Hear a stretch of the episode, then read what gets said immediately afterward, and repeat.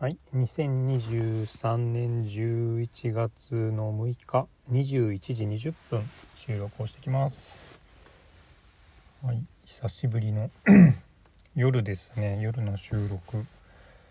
です。えーと、今日は朝から会社に出社がありまして、まあちょっとね、朝どうしても畑に行く時間がなかったんで、その前後の収録っていうのができず、で会社行ってからもね結構忙しくってうん。まあなんとかお昼は食べれたんですけどね。その前後バタバタ結局夜まで。うん。まあ会社の周りで収録できる場所はちょっとないので。うん。まあ早く帰ってこれたらね。うんまあその後もと思ったんですけど結局夜まで なんだかんだとで。えーこんな時間になっちゃいましたね。で今子供が塾から帰ってくるのを待ちながら車の中で収録しています。はい。今日はちょっと面白かったのが私多分今日一日の間に水分というか飲み物をねおそらく朝食昼食を合わせて現時点でおそらく 400ml ぐらいしか飲んでないんですよね。っていうお話なんですけどもともと自分あのあんまり積極的に水分を取れない人間でうんなんか気が付くとね全然何も飲んでないみたいなねことが多いんですよね。あのペットボトル横に置いてても結局仕事にとかねなんかやってることに集中しちゃって全然飲めないみたいな、ね、なんかよくあるのは朝ペットボトル 500ml を買っても一口二口飲んだだけでもう昼になっちゃうとかね。あと本当にザラですね。うんその間なんなんか喉乾かないんですよね別にね。でまあ飲む時はね結局あのもう飲み終わるまでごくごくごくごく飲んじゃうみたいなほとんどこう机に置いてすぐ取り出してみたいなね。取ってまた飲んですぐ置いてからまた飲んでみたいなことをやると飲めるんですけどね。うーんなんかうまいことこう感覚を置いてちょっとずつ飲むっていうのがまあよくそういうのが体にいいって言うじゃないですか。全然それできないんですよね。不思議と。でもともと水分摂取量が少ないんですけどまあなんかよく2リットル1日ねあの水分取ってくださいねとかって言うじゃないですか。もう2リットルなんて。一体だ午前中、まあ、例えば朝6時に起きて、まあ、9時に寝る、まあ、10時に寝るとしたら6時に起きて10時だから16時間あるから8時間1リットル8時間に1リットルずつ飲むってことですよね。それってどんだけ飲むんだよって感じでなんかちょっとずつ飲むにしてもね1時間に 100ml 以上飲まなきゃいけないですもんね。そんなペース飲めるかな。100って結構ありませんかね。なんかみんな不思議ですよね。よくそんな飲めるなまあ。でまあでも飲まなくても、まあ、自分は基本健康なんですよね。うんなんか特に頭痛がひどいとかねそういうなんか持病もあんまないし。うんまあ強いて言えば血圧がちょっと高い。うんなんか最近ちょっとじゃないとかねよくね突っ込まれるんですけどね。うんで今日あんまり水飲んでなかったんでまた帰ってきてからまた飲まずにね血圧測ったんですけど別に普通通りでしたね。うん。まあ普通通りちょっと高いぐらいだったんでいやきっとねあんまり関係ないんですよねそれってね。なんて。まあちょっと1回だけでまぐれだからしんないから何回かねそういうのを繰り返して もうちょっとサンプル取った方がいいのかもしれないですけどすごくそれがね不思議なんですよね。でまあ自分のなりの勝手な仮説なんですけどあのあれ前もこれ話しましたっけね？なんかうちの家系って父親の家系って海に行く漁師なんだんですよね。だからなんか海に出るとね水なかなか取れないじゃないですか。だから僕その水を取らなくても長くこう活動できるっていう遺伝子をね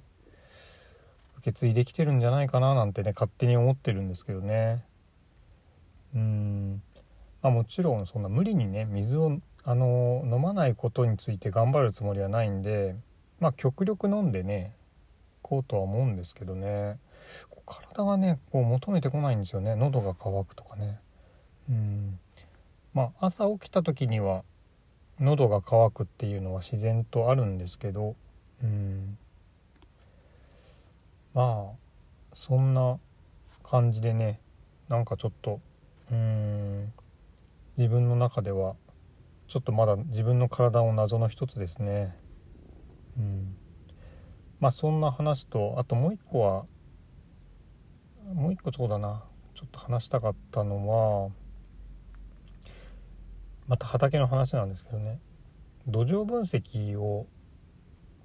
したいなと思ってるんですよね。でこの1年間やっててまあもうすぐ1年なんですけどちゃんと実は土壌分析ってやっていなくてまあなんでかっていうとあの整地したりねその植え付けるための準備みたいなこととかもうそれが精一杯で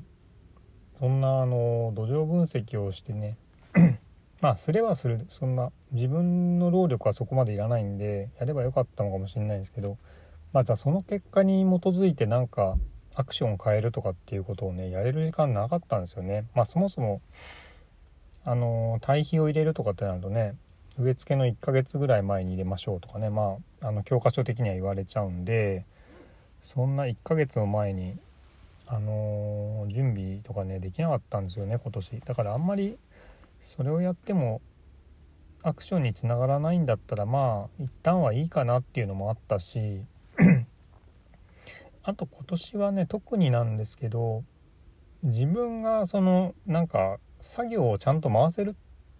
のかなってことをね一番試したかったんだなって今思うんですよね振り返ってみてね。うん、育つかどうかは正直結構二の次っていうとあれですけどうん自分がその畑に対して向き合える時間がどれぐらい取れるんだろうってことをね確認していくのが今年の一番の習慣だったのかなって思ってます。